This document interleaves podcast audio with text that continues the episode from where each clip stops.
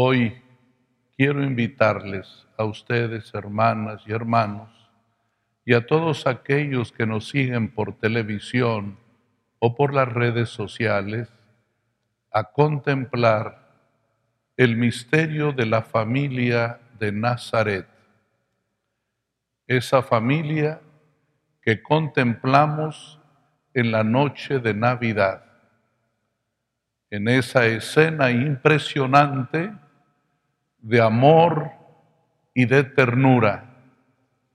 Como dice el Evangelio, que al nacer Jesús, María lo envolvió en pañales y lo recostó en un pesebre.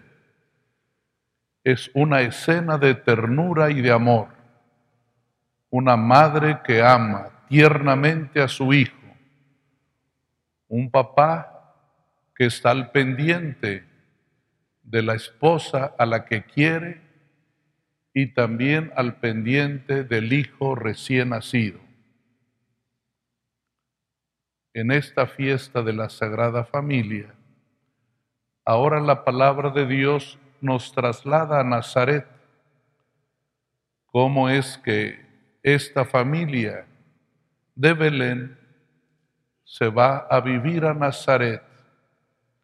Cómo las circunstancias de la vida nos obligan a tomar decisiones siempre difíciles, tener que emigrar, tener que dejar tu casa para ir a vivir a otra parte.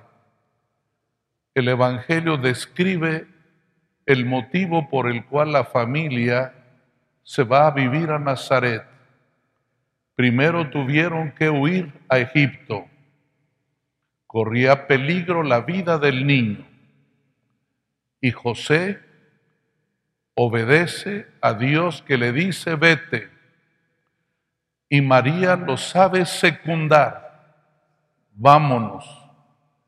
Y se fueron por unos años a vivir a Egipto, a una tierra totalmente extraña, con una cultura opuesta a la suya, con un idioma que no era el propio, a tener la experiencia de ser migrante y extraño en una tierra que no es la propia, pero también ese optimismo con el cual regresan a vivir a su tierra y también obedecen a Dios y se van a Nazaret a una pequeña población donde ya vivía María, siendo ella una mujer soltera. Esa es la familia de Nazaret, una familia como la tuya, como la que ha sido también mi familia, donde hay muchas cosas bellas y agradables.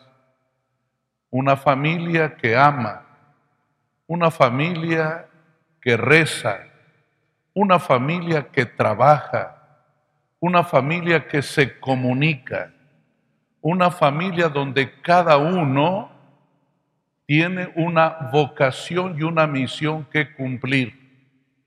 Como hoy lo decía San Pablo, habla primero de la esposa, que aunque en términos actuales puede lastimar el oído de las mujeres de ahora, dice que obedecía a su marido. Entiéndanlo en términos actuales. Una esposa sin perder nunca su capacidad de decidir, sin perder nunca su dignidad de persona y de mujer, está llamada a colaborar es decir, a secundar a través del diálogo las decisiones que debe tomar el esposo. Emigrar no es una decisión fácil. Tiene que coincidir lo que dice el papá y lo que dice la mamá. Ambos asumen el riesgo. Ambos toman la aventura por delante. Por eso el papel de la esposa es determinante, que apoye a través del diálogo y de la mirada serena y objetiva lo que hay que hacer. Qué bello es un matrimonio que discute lo que debe hacerse. Y cuando son decisiones complicadas, qué importante no quedarse callado, pero estar en contra.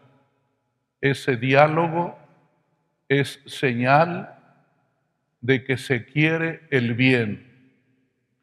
Y por eso también el apóstol le dice a los maridos, no sean rudos con su esposa. Esto puede parecer de hace milenios, pero no es así. En este siglo, en este día que hoy vivimos, muchos maridos maltratan a su mujer, la golpean, la insultan, la disminuyen. Eso no puede ser. En la familia de Nazaret contemplamos a José, hombre justo, inteligente y respetuoso.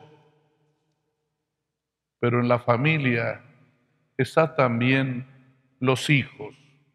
Hoy dice San Pablo, hijos obedezcan a sus padres.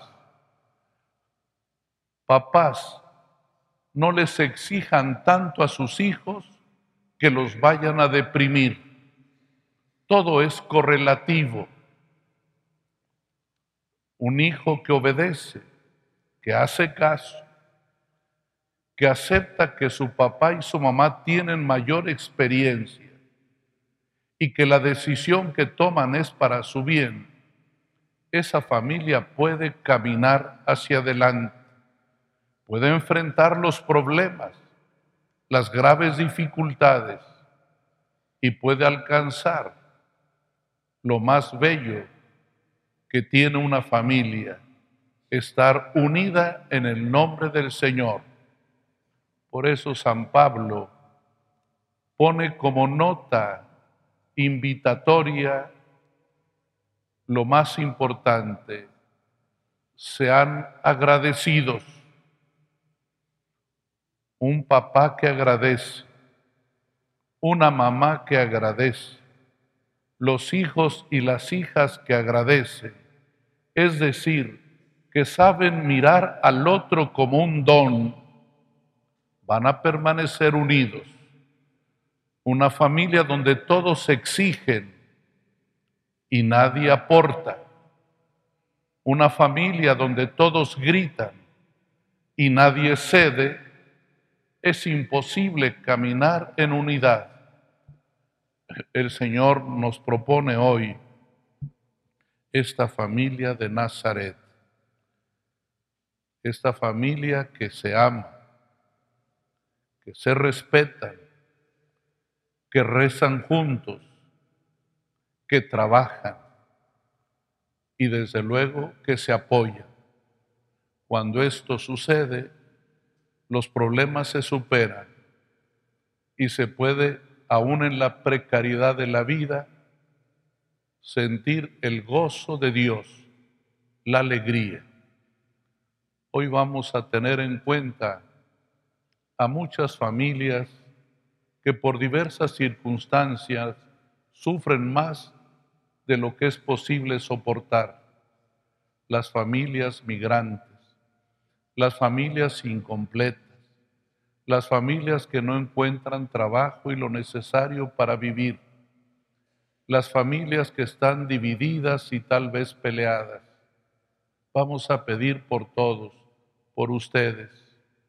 A todos nos hace falta una oración, a todos nos hace falta una bella decisión, amar como Dios ama y amarnos como la familia de Nazaret se supo amar.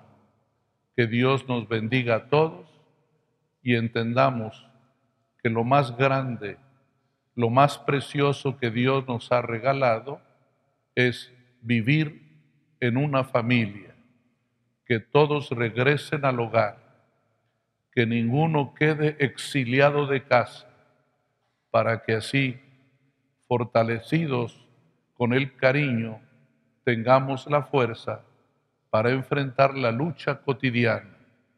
Donde hay amor, hay esperanza. Donde hay amor, es posible superarlo todo.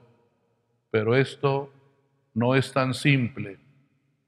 Es muy difícil porque a veces el dolor amarga, a veces el dolor nos hace pelear. El Señor nos pide solidaridad.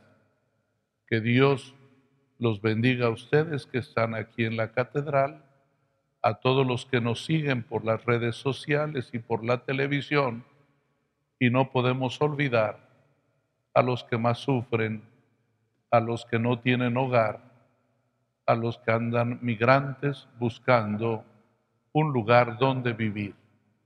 Que Dios los bendiga a todos y desde ahora les deseo que el año 2020, que ya está muy próximo a iniciar, sea un año de lucha, pero también un año de victoria en la fe.